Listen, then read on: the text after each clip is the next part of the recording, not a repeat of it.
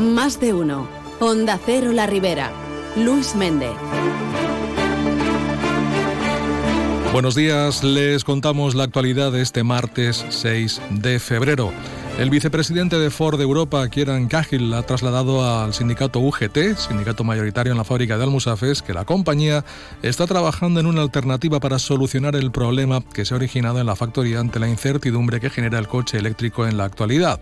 En la reunión de ayer, y según el sindicato, la empresa también se ha comprometido a que en el mes de abril se reunirán de nuevo, pero en este caso con la dirección mundial de Ford, y que en esta cita se aportarán más datos al respecto. Para UGT, indudablemente, esta situación supone un cambio con respecto al mutismo de la dirección europea durante los últimos meses. De hecho, el sindicato espera que signifique un punto de inflexión hacia la solución sobre las inversiones en Almusafes. Carlos Faubel es portavoz de UGT. Podríamos decir que empezamos a ver algo de luz, que se está trabajando en, solucionar el, problema que tenemos ahora mismo en, en, Almusafes, así nos lo ha trasladado el vicepresidente de Foro Europa, y en ese sentido pues nos ha pedido también un cambio en nuestra posición de mostrarnos flexibles, acudir a mesas de negociación para poder eh, pues buscar soluciones temporales a la situación que tenemos en fábrica. Ante esta petición, UGT va a valorar la opción de poder abrir una ventana que permita acordar soluciones, pero por supuesto acotadas en el tiempo. De momento se podría aceptar volver a una mesa de negociación que sirva para recuperar cierta estabilidad hasta que se produzca esta reunión en el mes de abril, porque el problema podría estar en vías de solución. Que lo que esperamos es que, bueno, pues ya, ya sea algo más concreto y estemos realmente en el camino de, la solución y de esa transición hacia, hacia el futuro de la fábrica, eh, hacia lo eléctrico, ¿no? Si, si finalmente esa es la apuesta como, como parece ser que se mantiene. Algemesí ha realizado 43 controles por 21.000 21 kilos de naranjas que se habían robado en Algemesí. Son datos que el alcalde José Javier Sánchez ha ofrecido en la visita realizada con diferentes concejales del ayuntamiento a las instalaciones de la Copal, un encuentro con el que se busca intensificar las relaciones con esta importante cooperativa de cara a cubrir las necesidades del sector. Escuchamos al alcalde José Javier Sánchez. Del año 2023 a enero del 24 se han hecho 43. Hemos cuadruplicado los controles en el término rural para la posible detección de naranja robada y han dado sus frutos. Se han recuperado 11.900 kilos de naranja directamente y luego uno de ellos también permitió verificar la trazabilidad que se le había dado a la fruta. Se detectó que en un almacén de una población vecina se estaba comercializando eh, naranja robada de aquí de Algemesí, otros 21.000 kilos adicionales.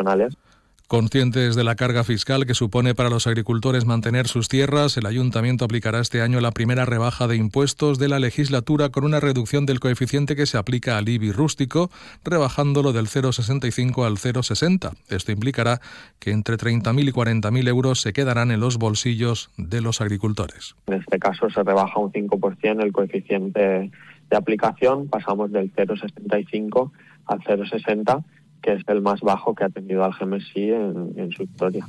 Lo que hay que hacer es incentivar que no sea una carga y que se pueda trabajar y que se pueda mantener. La COPAL y el Ayuntamiento de Algemesí han firmado un convenio de colaboración a través del cual esta nueva temporada destinarán unos 60.000 euros a ayudar al agricultor algemesinense para contribuir con la estimulación de la floración, el tratamiento de la negrita en el caqui y la naranja, la malla para la recogida de la hoja del caqui, la renovación de plantones y otros asuntos importantes.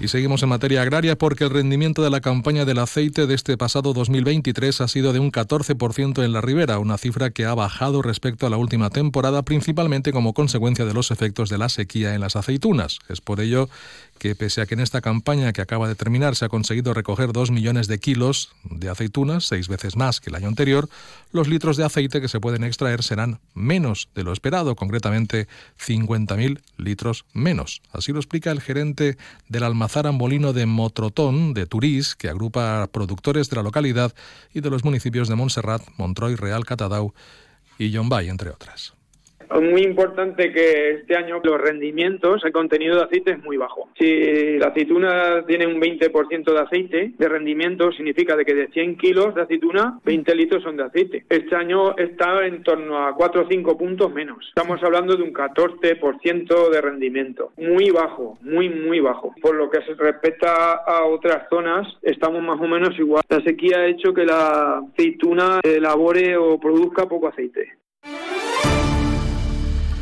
El Partido Popular ha exigido en las Corts Valencianes, a través de una proposición no de ley, que el Gobierno de España cumpla con los caudales acordados en el Plan Hidrológico del Júcar para la conservación de la albufera y ha reclamado que los presupuestos generales del Estado recojan las inversiones pendientes para mejorar la dotación hidráulica del lago valenciano. El portavoz de Medio Ambiente del Grupo Popular, Jesús Lecha, ha señalado que además se debe modificar la catalogación jurídica de la albufera como aguas interiores para así facilitar la inclusión de los pescadores en el régimen especial de la seguridad social de los trabajadores del mar.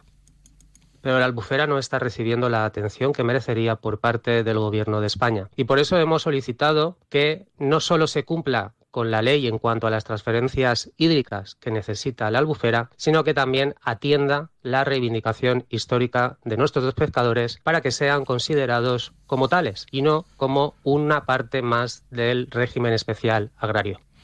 En el texto se pide también que se elabore y apruebe el Plan Rector de Usos y Gestión, el Plan de Ordenación de Recursos Naturales y el Plan de Gestión de la Red Natura 2000. Y el Ayuntamiento de Carcaixent ha solicitado ampliar la oferta de ciclos formativos que se cursan en la localidad. La alcaldesa Carolina Almiñana así lo ha trasladado en una reunión a la directora general de Formación Profesional Marta Armendia.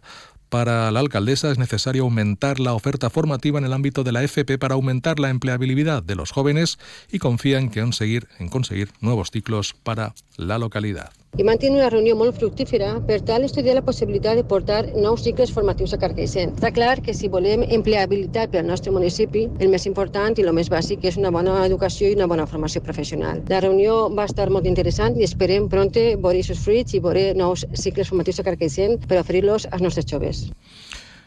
Y el Hospital Universitario de la Ribera ha diagnosticado un total de 1.008 nuevos casos de cáncer en 2023. Así lo ha dado a conocer el Servicio de Oncología Médica del Hospital de Alcira con motivo del Día Mundial contra el Cáncer.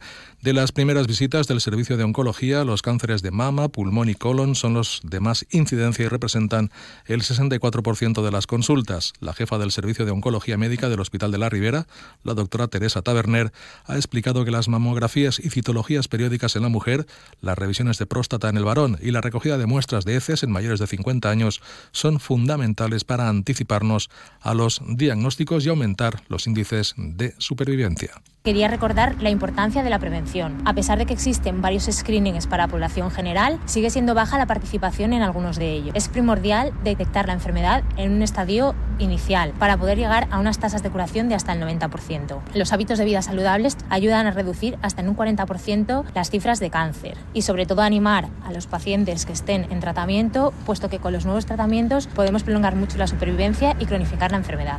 Cabe señalar que el Hospital de Alcira incorporará próximamente un tercer acelerador lineal avanzado para el tratamiento oncológico en radioterapia. Y el Ayuntamiento de Sueca y la Junta Local Fallera de la localidad trabajan para que el Museo Fallero de la ciudad forme parte de la red valenciana que aglutina a algunos de los más importantes de la provincia, con el objetivo de conseguir una mayor visibilidad y apoyo y promocionar y conservar la fiesta fallera de Sueca. Con este objetivo, la concejala de Fallas, Gema Navarro, junto con otros ediles y representantes de la Junta Local Fallera, se han reunido con la inspectora coordinadora de los museos de fiestas y tradiciones de Valencia, Vicenta Expósito. Así las cosas, han señalado que la pertenencia de Sueca a esta red facilitará el acceso a más recursos económicos y materiales de instituciones superiores, así como también la ubicación de la ciudad en el mapa fallero. En cuanto al tiempo, hoy se esperan cielos más nubosos que otra cosa, vientos, nos esperan lluvias, eso sí, no habrá precipitaciones, sí nubes, vientos flojos a moderados del oeste y temperaturas las máximas que bajan con respecto a las de ayer. Ahora mismo registramos 10 grados en la ciudad de Alcira.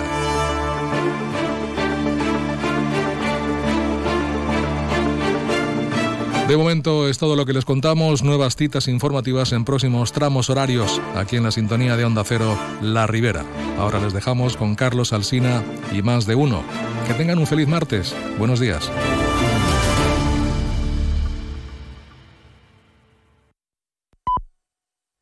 Son las ocho y media de la mañana, siete.